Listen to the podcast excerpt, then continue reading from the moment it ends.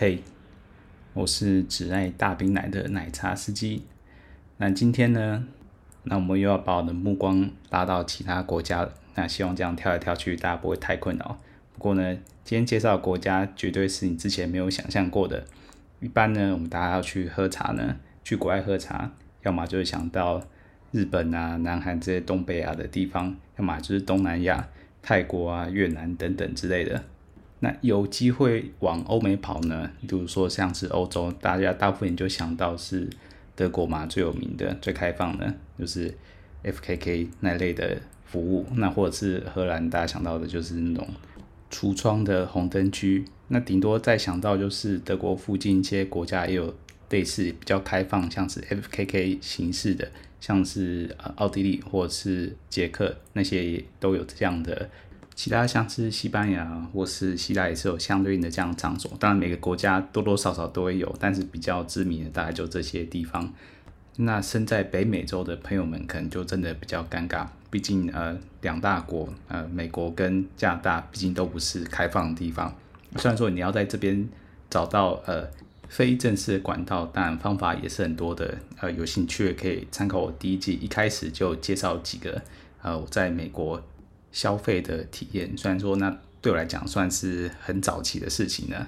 更准确来说，我人生前几次的喝茶体验就是在美国。啊，如果你真的有兴趣的话，你可以回去我最初的几集去听，我也有分享我的方法。那如果你是在加拿大的话呢，加拿大采取的是呃罚嫖不罚娼的这种模式，就是北欧模式。那除了少数地方是真的比较开放。也有比较光明正大的营业，比方说是温哥华的某些区，你可以找到这样的场所。但就一般来说啊，你要在北美这边喝茶，就不是那么光明正大合法的事情了。还有一点比较惨就是呢，那北美这么大地方，也就这么两个国家。那我之前有跟加拿大的朋友聊过天，那我们都很喜欢去旅游。那我就说，哎呀，在台湾其实蛮方便嘛，东亚这边。随随便便四五个小时飞行的距离，你可以去好几个国家，不管是去东北亚、日本、韩国，或是去东南亚都很方便。然后他是在加拿大的东部这边，那他就说啊，真羡慕你。你知道从那边坐四个小时、五小时的飞机能飞去哪里吗？嗯，基本上没有，还是加拿大，顶多就是美国，就是这样而已，也没什么选择。那同样的事情呢，不只套在出国旅游上。那出国如果想要去体验不同的旅游的话，也是一样的情况。但是呢，我今天要分享就是给北美，特别是你住美东的茶友们一些心得的分享了。那你还是有选择的。如果你想要出国体验异国风情的话呢，你多飞一点点距离呢，其实你可以飞到加勒比海那边。那边其实有蛮多国家是在这方面是比较开放的，而且是合法的。其实墨西哥也是啊，如果你有呃机会，如果去墨西哥这些度假城市，但我想我相信不是每个人都愿意往墨西哥跑，但至少他们的度假城市啊是相对比较安全的。那在墨西哥，呃，喝茶这件事也是合法的，所以如果你有机会的话，你也可以去体验一下。不过我今天要分享的是多米加共和国，那这个地方喝茶是合法的，网络上就能找到蛮多相关的服务。那这边对。呃，美国来说，也就像他们的后花园，有点像台湾之乎于泰国一样，那就是类似的概念。那而且蛮多家庭呢，就是在放假的时候会来加勒比海这些岛国度假。那也是有蛮多年轻小伙伴呢，也就来这边呃体验人生。甚至这些业者呢，都会提出这些高档的行程啊，比方说就是你可以去这个度假村啊。你可以选择包一天、两天、三天或一个礼拜，那你也可以选择你要一个妹子或两个妹子之类的套票都可以选择。那在这度假村里面呢，就是食宿全包，你想干嘛就干嘛。有些的噱头甚至是还有专车去机场把你接送过来。你不要以为这个如果是在呃加勒比海岛国，是不是消费比较便宜才可以做这样的宣传？其实也没有，这个是要价不菲的。只是说这种梦幻宣传，好像就是个帝王，然后想干嘛就干嘛，呃，纵情声色的这种享受，还是能吸引蛮多，就是美国男大生或者处男来这边呃破处，或者是满足自己的幻想，达成人生成就。某方面来说呢，这就有点像台湾的呃大学生毕旅，很喜欢去泰国的呃炮兵团去体验一下人生，就是这样的感觉。不过这种一条龙全包的呃伴游的服务啊，真的是蛮贵的。我可以给大家一个例子啊，这个网站它叫 Austrian Retreat。不过要先声明啊，我自己是没有使用过他们家服务，毕竟真是有点贵。他们一天呢、啊，一天的服务，呃，我记得最便宜的就是一千七美金，好像比我当初在做功课的时候再贵一些。那这个价格真的不是穷人家随便可以玩得起的。那总之呢，我会把这个网站呢，跟我找到相关的介绍或是网友的分享呢，放在下面的描述栏。那如果大家有钱，真的很有钱，那也有钱的话，想要了解，你可以自己去看看。当然，就算我已经毕业有一段时间了，但是这个价格真的不是随便可以玩得起的。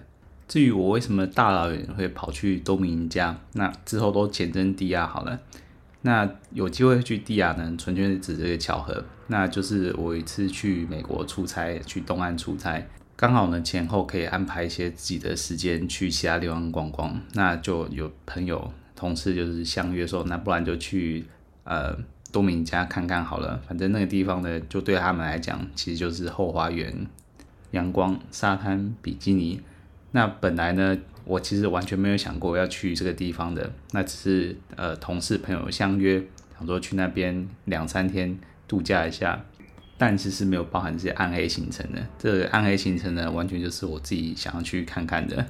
所以说空档其实是有的，就像呃女人的乳沟嘛，要的话硬挤挤还是有可以生出来的。但是呢，如果要说一生一整天去享受那种高档伴游，那真的太困难了。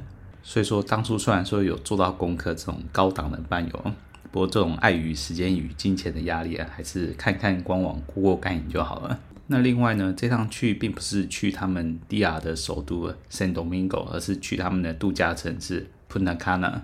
美国还是有不少城市是有直飞到 Punta Cana 的，毕竟是度假城市嘛。你可以想象，比方说是普吉之类的。大家去那边就是享受阳光沙滩，去那边耍废。那这种地方怎么可能少了暗黑的行程呢？这辈子还没有跟加勒比海那边的人们交流交流过，想到这个蛮好的机会呢，算是蛮特别的吧，也算是达成喝茶清单中一项蛮难得完成的成就吧。要说还有什么我可以体验的话，大概就剩下南美洲的妹子，拉丁美洲那边，或甚至是黑人。这不知道会不会听起来有点太狂野了？不过，让我们拉回到正题，今天的主题还是在加勒比海这边。那迪亚这边的特色呢？应该说这边妹子的特色呢，主要就是他们虽然说岛上有原本自己的原住民，但长久以来呢，被其他欧美各国的蹂躏殖民等等的人口的来往，所以岛上现在几乎都是混血儿，也就是欧欧洲、美洲、非洲这边的移民。互相交流之下，呃，留下的后代了。那纯种的原住民呢，已经相对的很少了。所以说呢，这边妹子的肤色大概也不算是特别黑，大概就是古铜色。然后身材呢，大部分也都还不错，就是前凸后翘的。虽然说比较有肉感，但是整体来说都还是很不错的。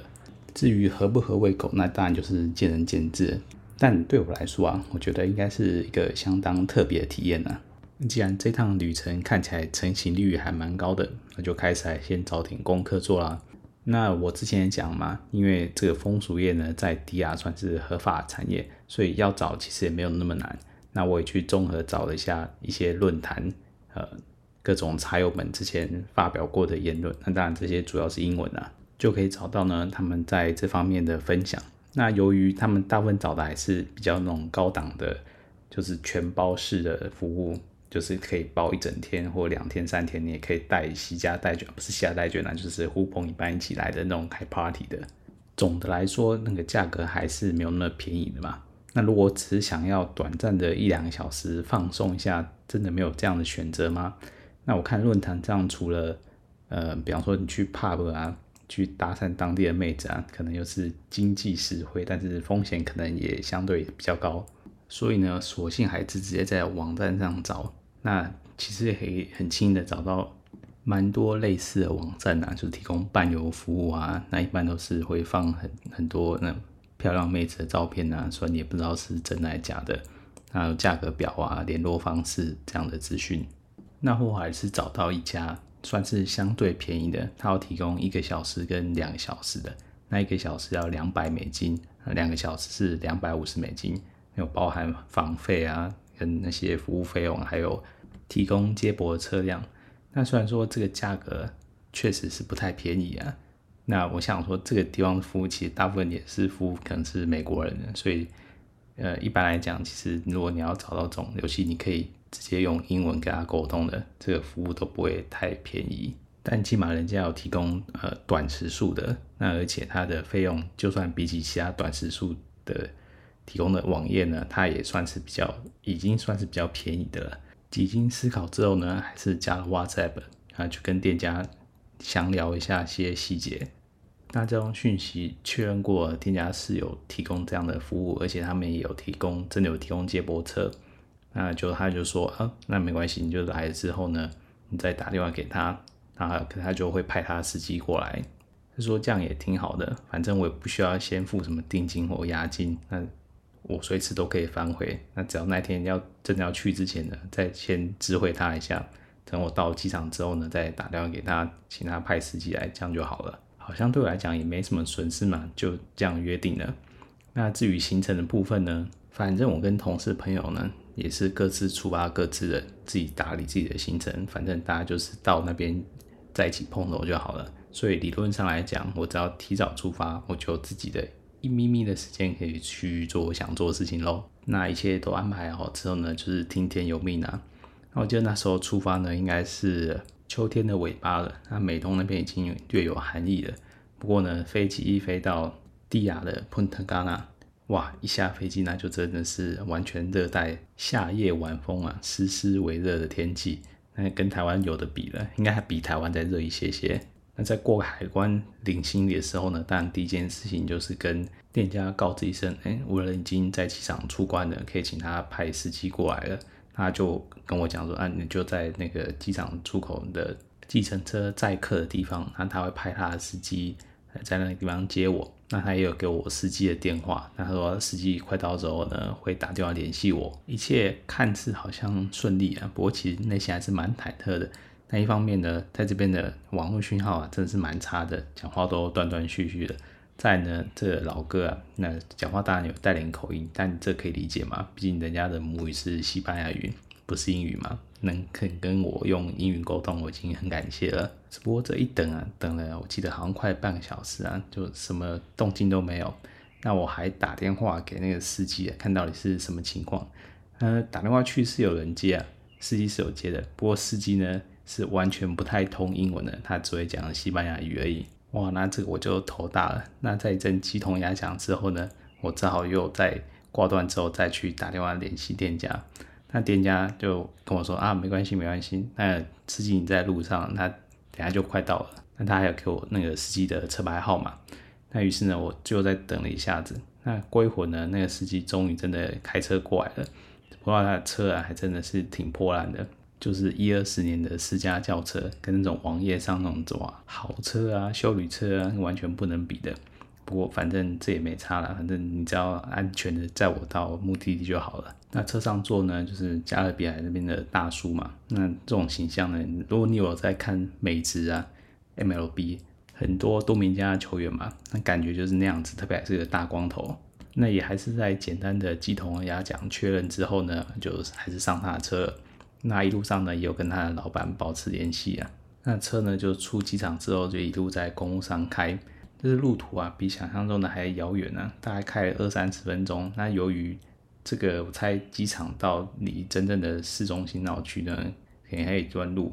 那开着开着呢，终于到了一个地方了，在呃主干道有一个小岔路岔出去，往山上的地方开。再接着一小段，它、啊、总算到了目的地了。原来目的地是一间汽车旅馆，离那种市区是蛮远的，蛮偏僻的一个汽车旅馆。是说汽车旅馆开这种地方啊，就以我台湾的角度来看，好像也没有什么太不合理的地方。毕竟我也看到蛮多汽车旅馆是真的开在蛮荒郊野外的地方。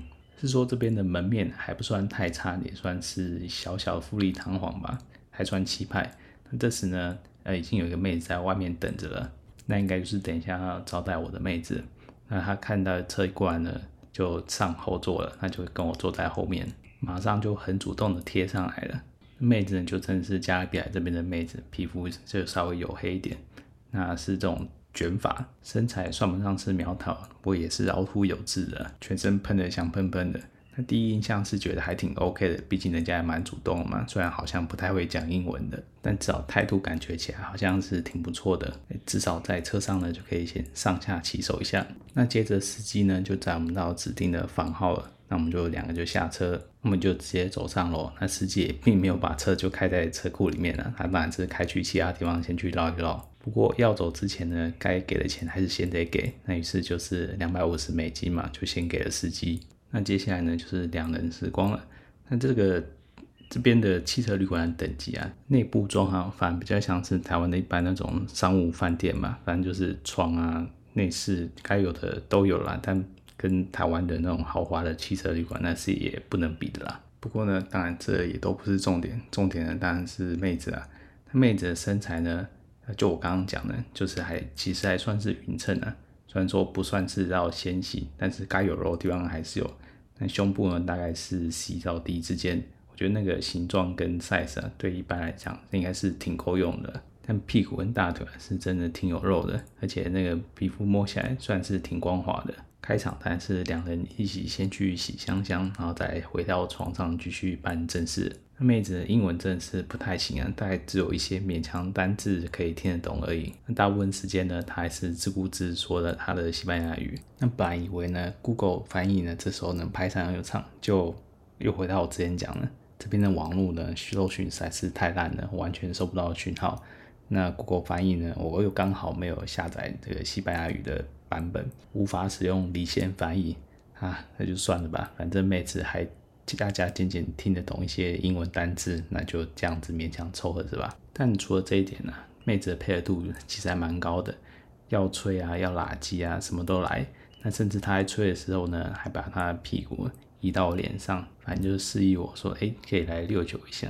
那虽然我偏好迟到啊，不过这在妹子的邀请下呢，身为绅士的我呢，再还是要意识的享用一下了。有些人可能以为黑人是是表示下面也会比较黑，那其实刚好完全相反呢。那人家该粉嫩的地方还是粉嫩的，那配合上他皮肤的色差呢，诶，看起来就感觉更粉嫩了。又好在看起来外观应该是没什么异常的，那舔起来没有什么奇怪味道，算是还挺 OK 的。不过话说回来，我真的是不是挺好吃到的，除了几个熟面孔，呃，聊得来，那特别感觉特别 match 的。我可能会主动的帮他们服务一下，但这样本数真是非常非常少啊！绝大部分的情况下呢，不是妹子主动提出要求的话，我是不会马上凑上去一次尝试的。毕竟那风险呢，相对还是稍微高了一些，那也蛮有机会呢，你会踩到雷的。比方说那妹子那个下面的味道就是比较重一些。好在这位呢是有过关的，那接下来服务完呢，就开始来办正事了。只能说人家在这方面也是比较主动一些的。特别是在上位呢，也是摇的比较起劲的。那考量到我是选择两小时的，那反正一定不会只有这一次嘛。所以说呢，想说第一次呢，赶快就先感觉来了就先结束一下，中间 CD 时间保留长点。那第二次呢，再慢慢享受享受也不迟嘛。所以说呢，再来在上位结束之后呢，马上换到传教士位，先浅进浅出啊，由慢至快呢。再快速的结束这一回合，结束之后呢，我们稍微做清理一下，那就当然是先在床上先闲聊一下，话题不外乎就是你是从哪里来的啊，他来这个地方要干嘛啊，然后聊一下家人什么的，他甚至还分享他小孩的照片给我看。在休息一会儿，感觉差不多的时候呢，就问他说，哎，那是不是可以再来下一轮呢？然后他就说要再一次，那当然可以啊，不过你要给我小费。有 money money，那关于钱这点，这个完全就是我的失算的，完全没有呃意识到他这个时候还需要给他的小费。那我那时候在机场领的钱呢，准备的钱，大概付完这两百五十美金之后呢，就没有剩下多少美金了。那我本来也只是想说到明天再去当地换当地的披索就好了。所以我那时候身上呢，其实剩下不到，借不到五美金吧，就单纯只是拿来当小费用的，比方说给。计程车司机啊，或是给，比方说饭店的服务生啊，可能帮你提行李之类的，可以给点小费。但当初其实还有另外考量，就是怕身上带太多现金了，如果到时候这个地方不是这么安全的情况下，那如果他真的要把你身上钱都拿走，那损失也相对没有那么多嘛。所以当初是重重考量之下，我身上其实没有放太多的现金。那这么一点点钱呢、啊，打发计程车司机可能是还行，但打发妹子，八成就不够了。所以我就一五一十的告诉他了，他就说哈，五美金，no no no no money no sex，玩这一点点钱啊，完全无法打动妹子再来一次。但你要说网站有骗人吗？其实也没有，他并没有跟你说两小时你可以爱来爱来几次就来几次。也许我可以问，但是我就是没有嘛。那怎么办呢？妹子翻脸比翻书还快啊！知道后面没戏了，那也不啰嗦，就直接把衣服也穿起来了。但时间剩下几乎还有一个小时，难不成要我跟妹子大眼瞪小眼，把这一小时浪费掉吗？后来几经思考，与其在这边浪费时间呢，不如早早去跟同事们会合。反正在这种。汽车旅馆自己在那边躺个一小时，其实也没有划算到哪里去。于是我跟他说：“那不然就现在就结束吧，可以叫司机过来。”那他也很干脆啊，就直接把司机 call 过来了，然后就把衣服穿一穿呢，我们就一起下楼，然后在车库旁边等司机了。好在司机一下就来了，并没有让这尴尬气氛维持太久。那一路上我们都一言不发，但直到开车大概又过了五到十分钟吧，那终于到了比较热闹的地方了。然后司机呢就放那个。妹子下车，他下了之后呢，他们又去车外呢，应该是现场拆账结算吧。那之后呢，司机又上车，就载我到我想要去的饭店。我有跟他讲说我要去的地方。那司机上车之后呢，就问我一句：“呃，chica good？” 那 chica 呢，在西班牙语就是妹子的意思。他问我说：“哎，妹子如何啊？”我就嗯，给他一个。不置可否的手势，那他就呵呵笑两声。那接下来呢，就是单纯就是到饭店路途了。那这路途呢，其实还也算挺远的，前前后后也快开了大概二十分钟以上了吧。总算到了饭店呢，我本来还在想说，哎、身上剩下这这五五美金的小费不知道够不够？哎、没想到我还是想太单纯了。他网页上并没有写说在提供的接送啊。是完全免费的啊，于是他就用西班牙语跟那个饭店的服务生就说：“哎，我需要还要给他多少多少钱的车资这样。”啊，还好那个饭店的服务生呢会讲英文，他就跟我说：“啊，那个司机说你还欠他多少多少钱的车资。”我就吓一跳，因为这个金额我记得当初他讲了好像是一千出头块的台币的样子换算回来，那我觉得这个价格真的是有点贵。那服务生也看得出来，我觉得这价格有点高太离谱了。他也跟我说，那这个价格真的是有点高。他觉得一般以机场搭计程车来这边车子应该是没有那么贵的。于是我后来跟他再提了另外的价钱，大概换算成台币就七八百块左右。那饭店服务生呢就帮我跟那个司机转达，那司机还好还有接受这个价格。那也还好，这饭店他一楼呢就那个 ATM 提款机，我就直接领了 Peso 给那位司机。那后来我问我那些朋友啊，他们说他们从机场搭呃 Uber 或是计程车来这边的价格呢，其实也差不了太多，可能比这个再便宜一些些。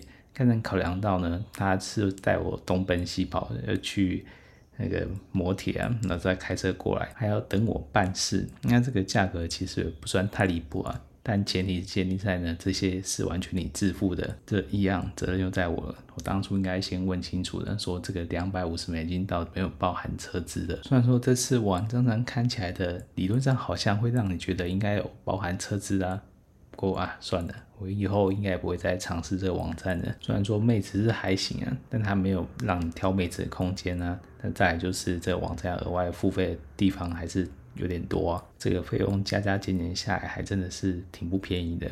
那考虑到这样的价格，你妹子应该还要像照片一样有超模等级了吧？那其实也没有，或者是遇到妹子呢，顶多充奖就是你在路边可以遇到妹子，那可能就是身材呢跟长相比普通再好一些，但绝对不会到非试不可那种程度。不过不管怎么说啊，这趟旅程本来就被我定掉在，呃，等于说解锁一些。很难达成的成就清单里面呢，就是能跟加勒比海这边的人种能够交流交流。是说没有人财两失啊，也让我喝到茶了。其实也不能算是失败了。那在听了这么多偏雷的介绍之后，你如果还是有兴趣的话呢，我会把这个链接放在描述栏里面。那当然呢，我一开始介绍的就是那种很高档的网页呢，官网我也会放在下面的。那如果你有兴趣，你刚好人就在北美或在附近，没有尝试过，想要体验一下的。呃，应该是不会被骗啊。但如果你真的要有比较愉快的体验呢，可能现金真的要多准备一些些，也要有心理准备就是了。啊，那以上就是我加勒比海的奇幻大冒险了。这一趟应该算是我数一数二难得的体验的，毕竟要飞越大半个地球才能到的地方，这不是很常会发生的事情啊。当然，如果你是在北美的话呢，你想要找机会尝试一下，那就自己注意安全吧。那我们分享呢就到此为止了。那我们下礼拜再发车哦，大家拜拜。